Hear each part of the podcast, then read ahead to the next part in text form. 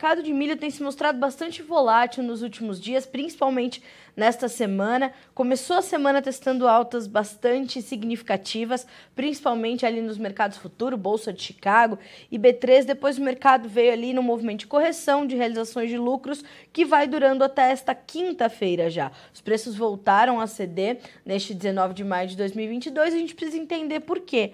Né? A gente sabe que as questões climáticas estão muito no centro dessas discussões, mas há outras variáveis que também influenciam o mercado do milho nesse momento e é isso que a gente vai entender agora conversando com o Enilson Nogueira, que é analista de mercado da Celeris Consultoria, já conosco nessa quinta. Enilson, boa tarde, seja bem-vindo ao Notícias Agrícolas, é um prazer receber você aqui. Boa tarde, Carla, boa tarde a todo mundo que está nos escutando. De fato, né, Nilson, temos tido um mercado bastante volátil. Essa é a tendência, ou o mercado tem um caminho bem definido, mas passa de fato por esses momentos de ajustes? O que, que a gente pode entender agora? É, tanto no cenário global quanto no cenário nacional, o que a gente vê é um cenário saturado de notícias negativas do ponto de vista de produção. O que, que eu quero dizer com isso? Uh, primeiro, do ponto de vista global, a gente tem uma incerteza alta em relação à produção ucraniana, ao desenvolvimento inicial da safra norte-americana e de outros países do hemisfério norte. E aqui no Brasil, a gente vê de dois, é, dois grandes pontos. Né? Primeiro, uma quebra que já está dada por causa da seca no centro-oeste, especialmente parte do sudoeste goiano, parte do sudeste de Mato Grosso, e agora notícias potencialmente negativas por causa da geada em parte do sul. Então, todo esse contexto coloca fogo instabilidade nos mercados, tanto lá fora quanto aqui dentro. Tá. Enilson, quando a gente olha, é, um pouquinho antes da gente entrar no ar, você me pontou uma situação que eu achei bem interessante, que são esses riscos de oferta pelo mundo, que são essas, essa saturação de notícias negativas sobre o lado da oferta. Começando pela safra brasileira, qual a sua perspectiva, a perspectiva das Celeris até esse momento, para a nossa segunda safra, que hoje é a nossa safra principal? A gente vai ter uma, uma redução considerável é, nesse volume que vai ser entregue ao mercado com a chegada da safrinha? É, bom, bom, ponto, né? Primeiro aqui dentro, acho que vale ressaltar que a gente já vem de do, do, dois casos frustrantes ou que exigem cuidado, né? Primeiro que a gente vem de um, de um safra passada com baixos estoques de passagem, menor da história, e uma primeira safra com alguma frustração no sul, né? Uhum. E a gente chega, de fato, numa safra de inverno com potencial de 90, 95 milhões de toneladas, e que esse potencial já está claro que a gente não vai conseguir alcançar por causa dessas secas no centro-oeste. Hoje a Celeris trabalha com um número de 86 milhões de toneladas para a segunda safra, o que no conjunto da primeira, segunda e um, uma pequena terceira safra dá algo em torno de 110 milhões de toneladas. É uma safra recorde, ou seja, a gente nunca produziu 110 milhões de toneladas num único ano, numa única safra. Mas ainda assim, quando a gente junta o cenário internacional, que está bastante é, comprador, ou se mostra bastante comprador de milho, inclusive milho brasileiro, em um cenário interno, especialmente por causa das usinas de etanol de milho, o setor de proteína animal também ainda comprador, a gente não espera que, que esse ano seja um ano de recuperação forte de estoques. Certo. Ou seja, um segundo semestre, até mesmo um começo de 2023, com fundamentos que permitem a gente pensar num, num, num cenário de preços ainda remuneradores para o produtor de milho. Tá. Quando a gente olha para essa demanda, ela está acontecendo nesse momento ou ela tem este potencial, Enilson? Ou ela já está acontecendo, os compradores estão vindo ao mercado e os vendedores, nesse momento, se mostram um pouco mais contidos, mais, retrai mais retraídos, justamente diante dessas incertezas que o clima ainda pode, pode apresentar, pode pontuar? É, acho que no curto prazo, e eu estou falando até meados de junho, julho, é naturalmente um mercado mais calmo, esperando a entrada da segunda safra. Ah, uhum. Então, por mais que a gente tenha algum comprometimento de geada, a gente vai ter mais de 80 milhões de toneladas é, entrando no mercado entre junho, julho e agosto. Então, naturalmente, o mercado fica um pouco mais calmo. Agora, de certa forma, especialmente os exportadores já têm trabalhado já uhum. nos últimos meses e garantido bons volumes para o segundo semestre.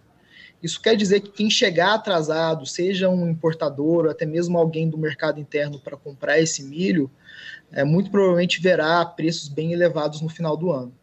Ou seja, a gente deve ter um segundo semestre de uma oferta um pouco mais contida e uma disputa aí que vai ser interessante de observar para o milho brasileiro. Exato, exato. E um cenário bem positivo para o produtor, né? É, tirando alguns produtores que talvez tenham, tenham tido produtividades piores, como eu disse, em Goiás, Mato Grosso, uhum. em alguma outra região, Minas, é, de certa forma a gente vai ter um segundo semestre é, com um produtor ainda com milho na mão, visto que, que parte dessa comercialização a gente está atrasada, e com bons preços. Então é, é um cenário positivo aí para o produtor é, ter boas margens conforme for avançando a comercialização no segundo semestre. Tá. Quando a gente olha para o contexto global de oferta, é, Enilson, tem algum ponto além da Ucrânia que te preocupa? Porque a gente vê os Estados Unidos começarem a safra 22-23 com certa preocupação, dado esse atraso no plantio, que me parece estamos recuperando aí nessa última semana, né? Uh, e a, uhum. o potencial de recuperação dos americanos é bastante forte. Te preocupa ainda a safra americana e a produção em outros países para essa safra 22-23, que seria um ano que a gente precisaria de safras cheias, safras saudáveis, para de fato recompor as relações de estoque, de estoque e consumo? É, talvez este seja o principal ponto de cuidado para os próximos meses. Né? A gente ainda tem alguma incerteza de safra brasileira, mas já está mais pronta do que indefinida. E a gente começa Estados Unidos, é, querendo ou não, principal produtor, quase 400 milhões de toneladas, é, com algum atraso. É importante pontuar que, apesar desse atraso, a janela norte-americana é mais longa. Então, não existe uma relação muito clara entre você atrasar a safra de milho e ter produtividades ruins. Então, é importante o produtor brasileiro entender que não vai ser esse atraso que vai trazer notícias necessariamente negativas para a safra norte-americana. Mas é importante por ser o principal produtor e, de fato, mexer nos preços em Chicago. Algo que é claro e a gente tem pontuado para os nossos clientes aqui na casa é que, de fato, 2022, que poderia ser um ano de recomposição de produção e estoques, uhum uh, não será. Uh, certamente, Estados Unidos, com uma área menor, por mais que tenha uma produtividade dentro do esperado, vai produzir menos. E ainda tem muita incerteza a respeito do plantio e andamento dos trabalhos na Ucrânia. Uh, e outro ponto: por mais que o produtor ucraniano consiga produzir, não se tem a certeza se, se o produtor vai conseguir exportar, utilizar dos portos e enviar para outros países. Então, isso tudo coloca ainda mais fogo nesse mercado, mais incerteza, mais potencial de especulação e mais viés de alta para os preços. E globalmente falando, é, de outro ponto, a gente tem também uma demanda é, um pouco mais forte nessa temporada, ou mais presente, talvez, justamente porque a oferta está mais contida. Inclusive, no último boletim do USDA mensal de oferta e demanda do dia 12, o USDA sinalizou uma safra global de milho menor do que a 21, 22, né, Nilson? Então, eu imagino que, é, de outro lado, a gente tem também que entender essa demanda mundial pelo milho. Como é que ela está se comportando, ou como é que ela tende a se comportar nessa nova temporada? É, de, de, já parece muito claro para o mercado que é, vai ter esse desbalanceamento. Ou seja, Sim. 21 foi um ano de mais demanda do que oferta e 2022 também tende a ser. Apesar de alguma recuperação de safra aqui no Brasil, né? safra inverno. É, e um ponto importante do lado da demanda, que a gente não pode deixar fora da equação, é a questão dos bios, biocombustíveis. Então, tanto o Brasil, é, é, Estados Unidos, China e alguns outros países que têm o milho dentro da sua matriz de produção de biocombustível, é, têm tido bons preços e boas remunerações para as usinas, o que quer dizer que, muito provavelmente, 2022, 2023, enquanto os preços de petróleo no mundo ficarem em níveis é, recordes, a gente deve ter um consumo maior de milho para esse processamento para etanol.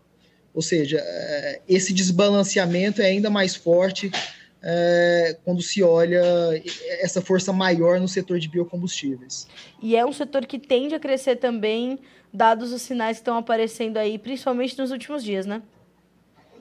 Exato. É, o grande ponto, especialmente quando a gente olha no Brasil, com essa taxa de, de câmbio depreciada, uh, e elevação quase constante dos preços de petróleo é, importados, até mesmo no mundo, é que há, há um incentivo claro de maior rentabilidade para a produção de etanol.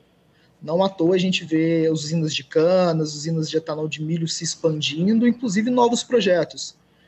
Então, internamente e externamente, vai ter mais milho virando etanol em 2022, 2023, enquanto durar esses preços elevados de petróleo. Ou seja, a conjunção de todos esses fatores nos sinalizam, portanto, que o milho ainda tem um cenário, é, pelo menos fundamentalmente, altista para os preços. É isso que a gente pode dizer, Nilson? Exato. E, e aí, até como recomendação ao produtor que nos escuta, é, por mais que agora no curto prazo a gente pode ter uma pressão de colheita, né? Final do mês a gente já deve ter algum produtor ou outro no cerrado colhendo junho, julho é um período de colheita, então naturalmente há uma pressão nos preços do mercado interno. É, é bem provável que o segundo semestre, para aquele produtor que tem uma boa capacidade de armazenamento, silo bolsa, bons parceiros para armazenar esse milho, é, deve observar bons preços ao longo do segundo semestre. Ou seja, agora é o momento de fato do produtor segurar um pouco desse produto, claro, fazer uma venda ou outra, pontuar, pontual, mas apostar nessa elevação de preços no segundo semestre. Ou seja, essa postura que ele está adotando até esse momento de segurar um pouco os seus novos negócios parece acertada, portanto. Parece, parece. E aí, só para a gente pontuar um risco relevante, e aí que foge muito da, da leitura, da, uhum produtor conseguir controlar, que é o câmbio. Né? Nos últimos dois meses, o câmbio saiu de 5,20 para 4,60, agora voltou para 4,90, R$ reais. Então é bem importante o produtor acompanhar esses cenários de câmbio e aqueles que conseguirem já tentar fechar é, algum contrato de câmbio, de câmbio, algum dólar, para aí ficar mais é, com menos risco, né, em relação a, a, a essa variação cambial. A gente brinca aqui internamente, fala para os nossos clientes que, por mais que seja é, um lucro pequeno ou limitado, é, lucro a gente tem que colocar no bolso. No bolso. Então é, é, é, um ponto de atenção aí para o segundo semestre também. Sem dúvida. Enilson, é, nesse, nessa, nessa semana especificamente, né, desde a semana passada, mas essa semana especificamente, é, trouxe uma volatilidade muito grande para os futuros do milho na B3, a questão das geadas. Né? Na madrugada de quarta-feira, meio que pontualmente, na madrugada dessa quinta, algumas regiões também pontuais de Goiás uh, pegaram essas geadas, mas pelo que eu pude entender e pude apurar aqui no Notícias Agrícolas até agora, agora sem causar grandes estragos. É isso que tem promovido essa, essa correção na B3, essas, essas previsões ou se confirmando mais amenas as ocorrências ou as ocorrências não se confirmando. É isso que tem pressionado as cotações do milho na B3 ou há outros fatores que também pesam sobre o mercado futuro brasileiro agora? Sim, acho que vale, vale essa pontuação da, da geada, menor do que esperado, seus impactos, e de fato a, a, nossa leitura aqui dentro de casa também é que esses impactos até então são limitados, a gente tem que acompanhar, mas são limitados. E eu adicionaria outros dois tópicos. É, primeiro, que a gente tem que ver o cenário lá fora. Né? Nos últimos dias, o milho caiu por causa de uma é, relação entre milho e trigo no mercado internacional. O trigo que vinha tendo preços recordes, deu uma recuada no mercado internacional, algumas notícias de embargos que, que não existem mais na Índia.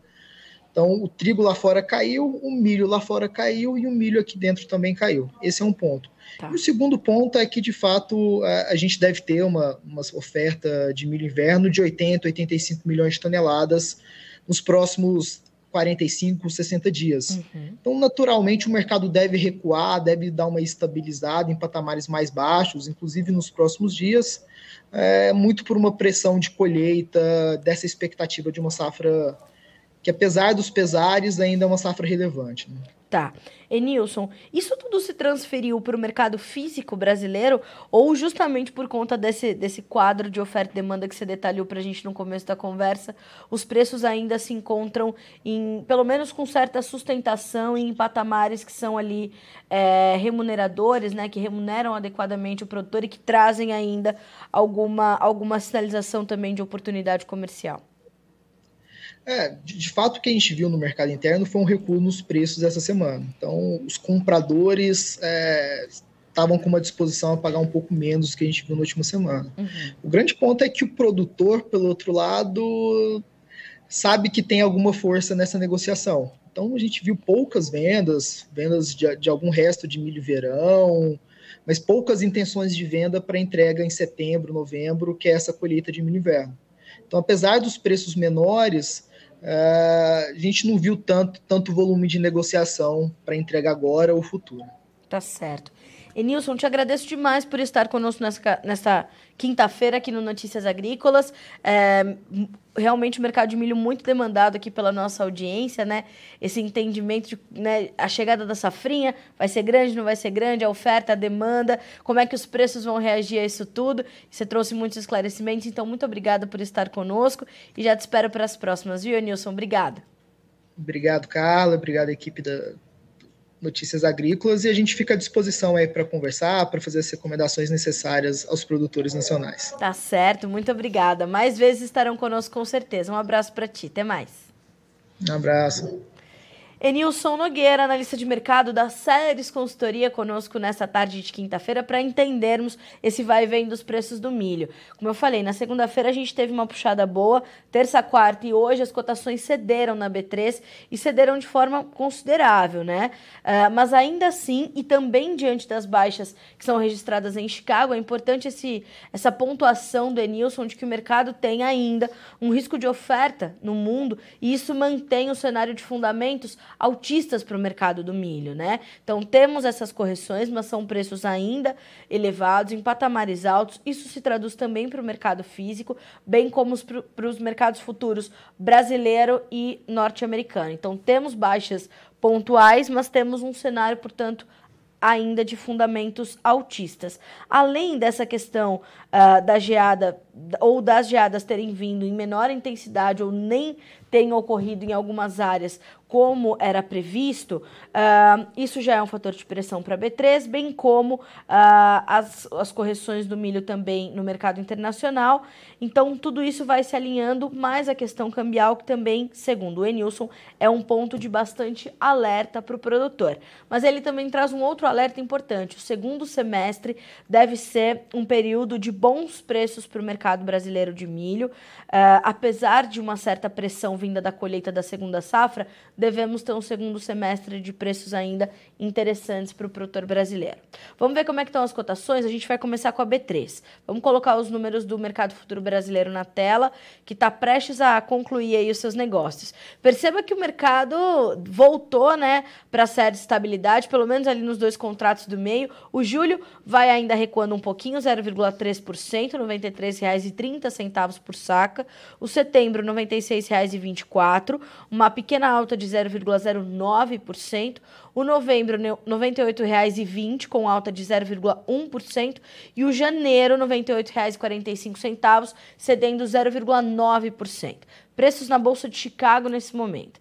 O milho vai também voltando para a estabilidade, o julho 7 dólares e 83, subindo um ponto mais 75, o setembro 7,50, dois pontos mais 75 de queda, e o dezembro 22 e o março de 2023, fechando aí o dia com 4 pontos e 25 de baixa para valer no dezembro, 7 dólares e 36 no março, 7 dólares e 39 centos por bushel. A gente fica por aqui com esse boletim, mas segue a nossa programação para que vocês sejam sempre os produtores mais bem informados do Brasil. Combinado? Notícias Agrícolas 25 anos ao lado do produtor rural. Participe das nossas mídias sociais no Facebook Notícias Agrícolas, no Instagram, arroba Notícias Agrícolas e em nosso Twitter, arroba Notiagre. E para assistir todos os nossos vídeos, se inscreva no YouTube e na Twitch Notícias Agrícolas Oficial.